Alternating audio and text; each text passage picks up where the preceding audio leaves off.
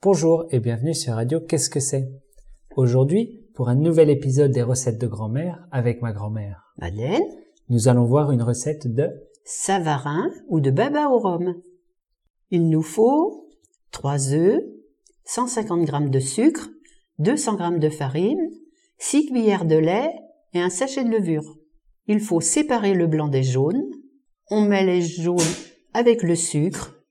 On ajoute le lait après avoir mélangé la levure et la farine. L'ajouter à la première préparation. Battre les blancs en neige et, mélanger le tout délicatement.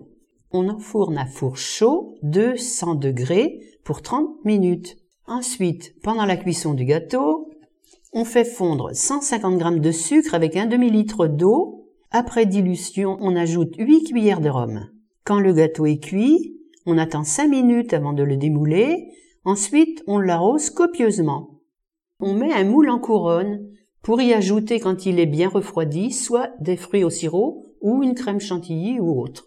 Et en général, les hommes aiment beaucoup ça parce que c'est très frais à la fin du repas. Très bien. Alors profitez de ce baba au rhum ou savarin. Et on se dit au revoir. Au revoir. À bientôt. À bientôt.